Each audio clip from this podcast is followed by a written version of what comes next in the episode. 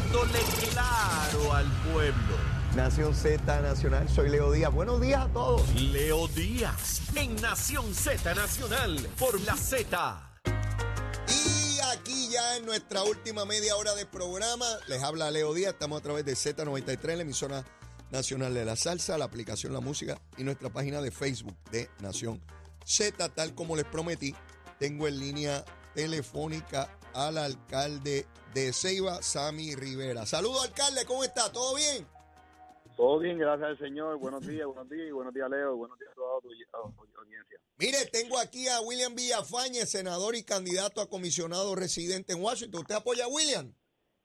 100%, desde, desde que lo conozco, William ha sido un, un caballero, un servidor público, una persona muy querida por nuestro partido eh, y por nuestro país, y es una, una persona ¿verdad? que le ha dado un servicio de calidad como senador, y yo sé que ahora va a hacer un excelente trabajo allí en Washington. William, saluda ahí al alcalde. Un abrazo, Sammy. Sabe que siempre estamos a tus órdenes y esperamos verte pronto allá y que salgas eh, con, con la, con- por la puerta de al frente triunfante junto a tu pueblo en estas próximas elecciones. Seguro que sí. Gracias. Alcalde, ayer el gobernador de Puerto Rico anunció el nuevo terminal de lanchas en el pueblo de Ceiba, una estructura gigantesca, 41 millones de dólares, una primera planta donde uno va y compra los boletos y toda la cosa, una segunda planta donde están las oficinas administrativas y una tercera donde hay restaurante y toda la cosa y una vista panorámica. Alcalde, ¿cómo usted recibe esa notición? Mira, cuando mudaron la ruta corta para nuestro pueblo, eh, creó un tráfico que pasan sobre más de un millón de personas transitan en esa área, aparte de las personas que van a visitar para vivir Culebra, sino también que los viegueses y culebrenses ya han acogido a nuestro pueblo como el pueblo anfitrión, sabiendo verdad que no cumplimos con muchas de las necesidades que tenemos que satisfacer los viegueses y culebrenses. Pero este terminal de una inversión de casi de 41.7 millones de, do- de dólares que va a beneficiar tanto a la gente de Culebra, tan, tan- dándole justicia a, a, a esos dos pueblos hermanos.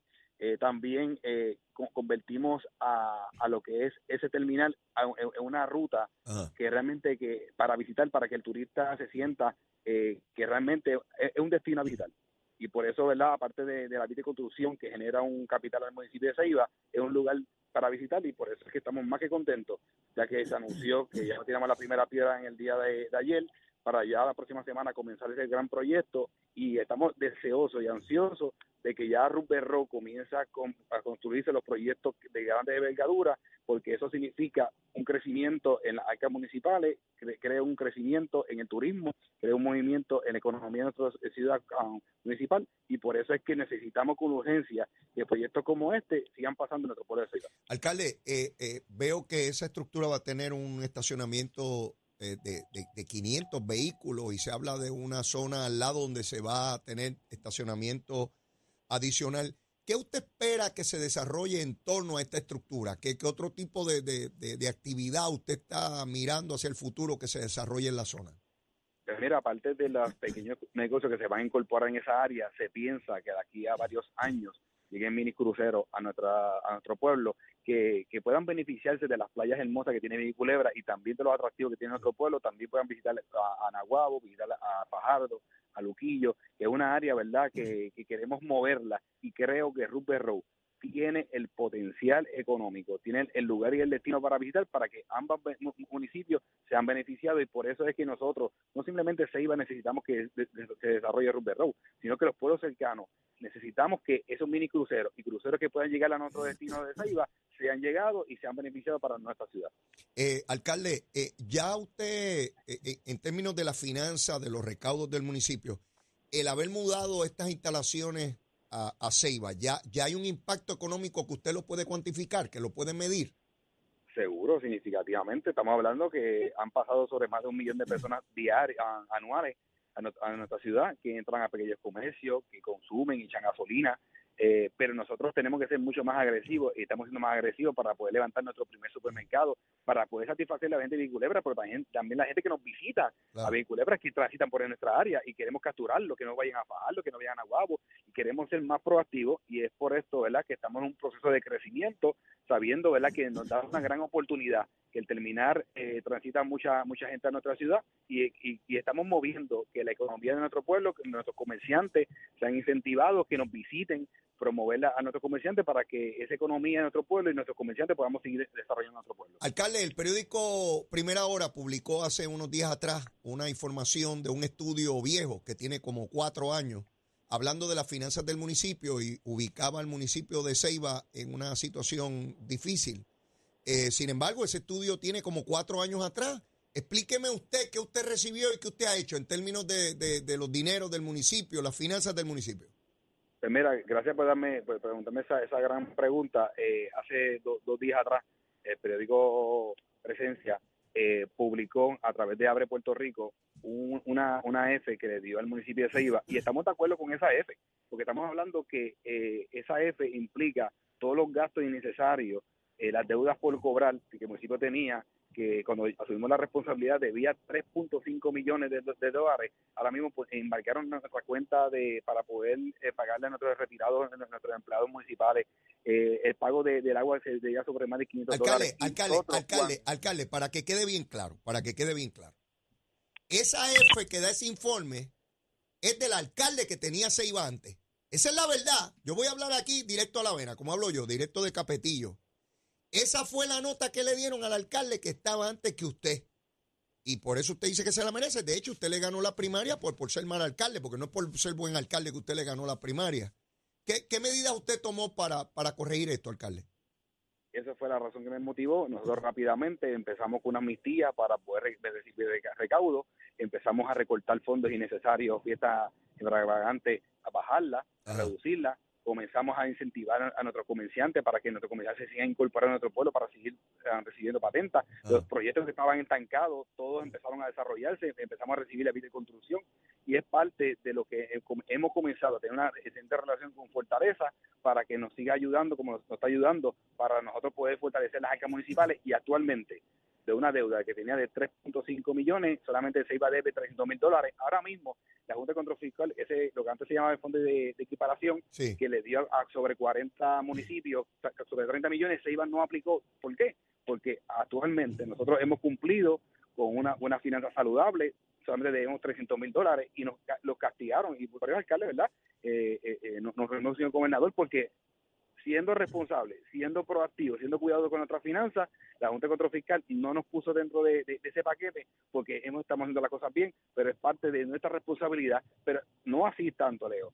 Nosotros continuamos brindándole amas de llaves, tenemos sobre 69 amas de llaves, repartimos 300 comidas diarias, lunes a viernes a nuestros encamados, hemos privatizado la basura especial para brindarle mejor servicio y seguridad a nuestro pueblo, hemos aumentado cadetas a la policía, eh, hemos aumentado a, la manera de emergencia a los paramédicos. O sea, lo que estamos haciendo es viendo cuáles son las prioridades de, nuestro municipio y no parando así, brindando nuestros servicios a, la ciudadanía de Gracias, alcalde. El mayor de los éxitos. Cuídese mucho. No, no para adelante, Seguro.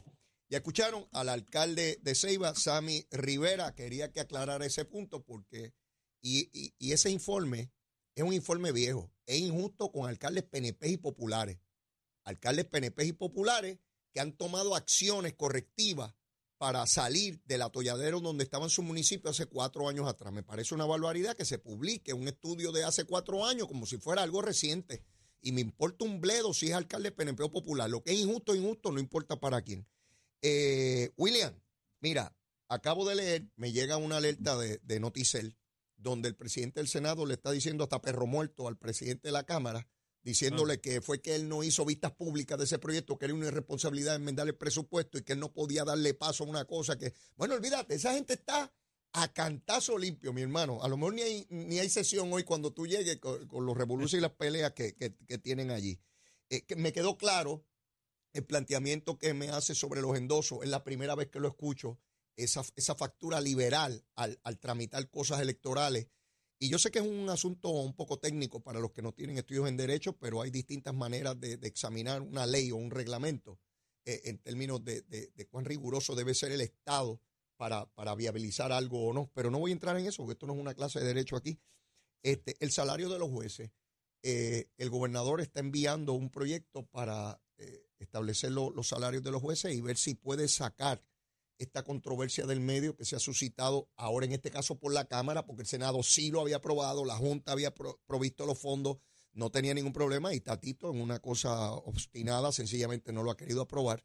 El Tribunal Supremo pues no vio el caso que, que, que, que le llevaron para revisar porque no se había completado el mismo, no se notificó a partes indispensables. Eh, hay sectores imputándole 20 barbaridades a la rama judicial y el gobernador, a tono con lo que es su personalidad de buscar consenso, está enviando ahora mismo un proyecto ante ustedes para, para tratar de, sacar este tranque del medio. Por lo menos la posición de nuestra delegación ha sido la de la, la, de considerar la medida a favor de la revisión salarial de la judicatura, eh, así como hemos hecho con múltiples otros eh, puestos en el, en el gobierno que ameritan algún ajuste. Lo que hubo en el pasado, lamentablemente, pues sufrió cambios eh, que vinieron de la Cámara y que incluían unos eh, otros aumentos, incluyendo a nivel legislativo, que eran escandalosos y eh, inaceptables, e inaceptables. En el caso de, de, este nuevo proyecto, bueno, la realidad es que hasta la rama judicial está haciendo, aprovechando el, el en, estas, en, en, estos pleitos, lo que es la dinámica esta colonial de que promesa va por encima incluso de nuestra propia constitución. Y eh, de que una determinación de una asignación presupuestaria de la Junta va incluso por encima de nuestra propia constitución. Y eso, eh, ¿verdad? Esa es la ley, ese es el sistema que tenemos lamentablemente, lo que está haciendo el gobernador, pues tratando de que esto sea algo que emane del, del sistema propio de, de, gobierno, pero eso no hace menos legítimo el ejercicio que están llevando, bueno, legítimo, ¿verdad? Desde el punto de vista jurídico. Sí, sí. Pero desde, desde el punto de vista democrático es totalmente antidemocrático. Pero la ley provee para que eh, esto que están haciendo el, en la judicatura lo puedan hacer. Y si, en, de nuevo, si en, en, la Cámara pues no hubieran puesto este tipo de trabas, uh -huh. pues eso se hubiera, se hubiera, y cuando digo la Cámara, pues la delegación que lidera es la Cámara de Representantes. Eh, eh, no dijimos el almuerzo. Ah, ¿verdad? Eh? Mira, mira, me embollé, me embollé, me embollé con, con el alcalde, me embollé con el alcalde de Ceiba, y este, pero, pero, pero William está despierto, William está despierto. William, vamos, vamos arriba, ¿qué es que se almuerza hoy? Bueno, pues es que unas masitas de pollo encebollado con eh, mangú y aguacate. ¡Eh, a rayo! Achero, achero, unas masitas, de, ¿cómo es eso? De pollito de, con, de con, con, con, cebollita y eso. Cebollita. Ave María, y eso con un aceitito, eso se va chévere. Y mangú. Y mangú. Mira, conozco una persona que hace un mangú, mi hermano, que eso uno se chupa los de que uno no sabe cómo parar de comer mangú. Yo, mira, no me eche tanto porque se va a acabar esa cosa ahí. ¿Y un aguacatito? Ay, no te hagas. Cuando estás allí, tú no le dices, no, no bueno, eche bueno, tanto. Bueno, bueno, bueno, bueno. trato, trato, William. Está trato, disimulando, ¿Con está qué vamos a disimulando. eso, Achero? Dale. Espérate, espérate, espérate. Yo no me quería hablar. Dale. Ahí está, ahí está. Oye, bajar el mangú no es cosa fácil. El mangú es pesado, eso no es. Después le metemos una mamá juana por el lado. Pero, pero achero, pero si hoy es martes, chico, estate quieto. Este hombre no, los, los, días de la semana él no tiene, los, los días todos son iguales, pachero. No importa si es yo no, martes o sábado. Yo no creo en mediodía cuando son días completos. Es verdad, es verdad, es verdad, es verdad. Mira, William, eh, está el asunto este de los demócratas y republicanos. Bueno, antes de eso, porque quiero, de, de ahí nos movemos al otro. Sí. Bukele gana con el 85% de los votos. Eh, he discutido con distintas amistades, patriota o dictador, ¿verdad? Es bien complejo analizar lo que está haciendo Bukele allí. Eh, y yo sé que siempre puede haber la preocupación de qué pasa después, pero hoy, hoy, eh, se plantea violación de derechos civiles, pero estábamos hablando de una sociedad que sencillamente eso era el que tuviera las pistolas, era el, las gangas, el desasosiego, la falta de institucionalidad, no había gobierno. Y este hombre ha puesto orden y la gente quiere paz. Entonces viene esta lucha entre derechos y paz. Eh, eso no es sencillo. No, no, no, es sencillo, no, es sencillo. Pero de nuevo, eh, Leo, eh, todo tiene que contextualizarse. Ajá. La esencia de, del ser humano y la humanidad en general es sobrevivir. Mm. Y en ese sentido de supervivencia, eh, hay que eh, plantearse cuál es el escenario en que está cada cual. No es el mismo escenario el que podamos tener nosotros acá, a los que puedan tener ahora mismo los, y, los is- israelitas, los palestinos, los ucranianos eh, Mm. Y otras jurisdicciones del mundo que viven situaciones de tensión. Mm. Y el pueblo salvadoreño vivía una situación que, que era muy similar a una- un conflicto bélico en el que la gente vivía en completa inseguridad, eh, donde el gobierno no tenía control y el control lo tenían las pandillas, las gangas, y una muy eh, eh, peligrosa y que estaba carcomiendo el futuro de ese pueblo, eh, llevando, adentrando dentro de sus garras a la juventud. Mm. Y ciertamente, en un escenario como el nuestro, las posturas asumidas por Bukele pudieran encontrarse como unas eh, violatorias de los derechos de la sana convivencia ¿verdad? y el respeto y, y las protecciones que uno debe tener frente al Estado. Pero en el contexto, el escenario que estaba viviendo el pueblo salvadoreño, pues evidentemente no solamente eran meritorias por los resultados que hubo, sino también que eran plausibles por la casi la totalidad del pueblo salvadoreño, Mm. viendo el resultado que tenemos hoy día a nivel electoral también. Ajá.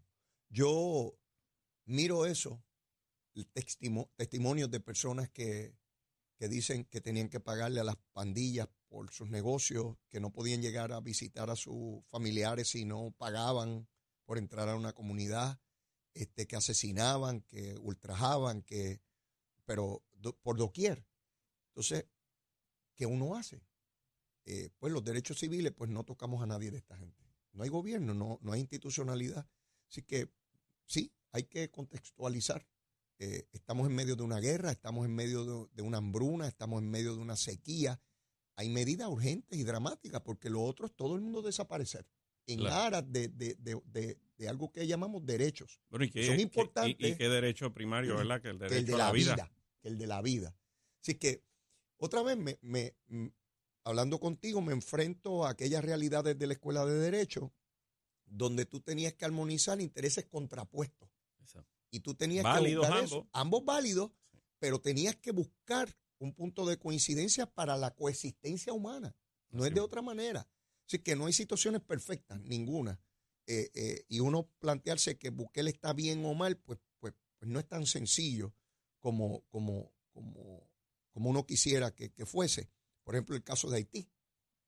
Eh, ya quisiera, creo yo, la mayor parte del pueblo haitiano tener un presidente como Bukele y pusiera orden a lo que está ocurriendo allí, que es una cosa tenebrosa. Nosotros no tenemos ni idea de lo que está pasando en Haití. Claro, de- al menos al menos hasta lograr la estabilización, Exacto. ¿verdad? Porque obviamente ya en una etapa de estabilización, pues las políticas se ajustan. Exacto, exacto. Es lo que, lo que logra que haya una paz relativa Exacto. para entonces conformar una sociedad ya eh, Salva- el Salvador lo necesitaba y lo halló y qué bueno.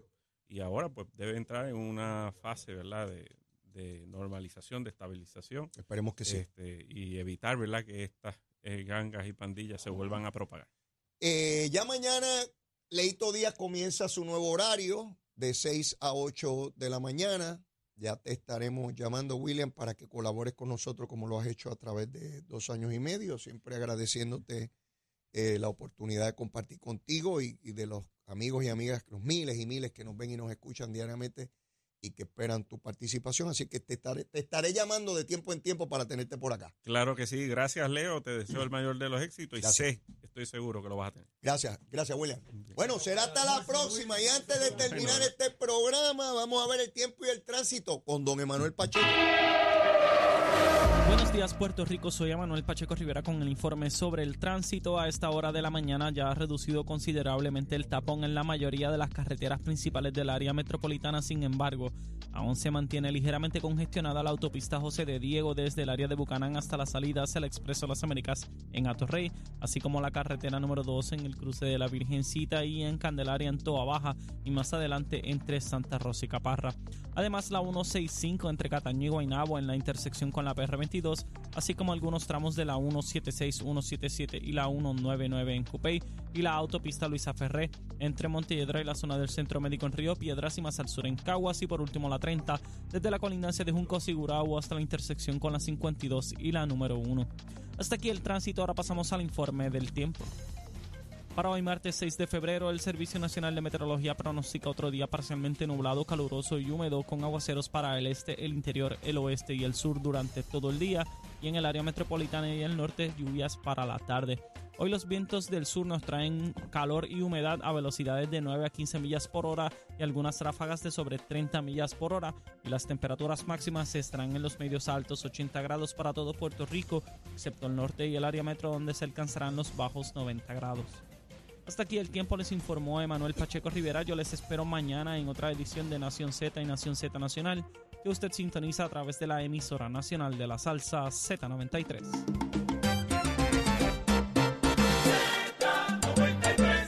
Bueno, mis amigos pendientes que vienen unos aguaceritos por ahí, hay que estar suavecito en la carretera y recuerden que ya mañana comenzamos a las 6 de la mañana, no se olviden, leíto día en Nación Z de 6 a 8 de la mañana, de mañana en adelante y viene un notición antes de que acabe la semana les tengo un notición les va a encantar seguro que sí por lo pronto no tengo tiempo para más que no sea la súplica de siempre si usted todavía no me quiere quiérame mire soy bueno soy bueno bizcochito de tití seguro bajo juramento y si ya me quiere quiérame más olvídese nos podemos seguir queriendo en cantidad Besitos en el cutis para todos y todas. Será hasta mañana en nuestro nuevo horario, donde aquí en Z93. Llévatela, chero.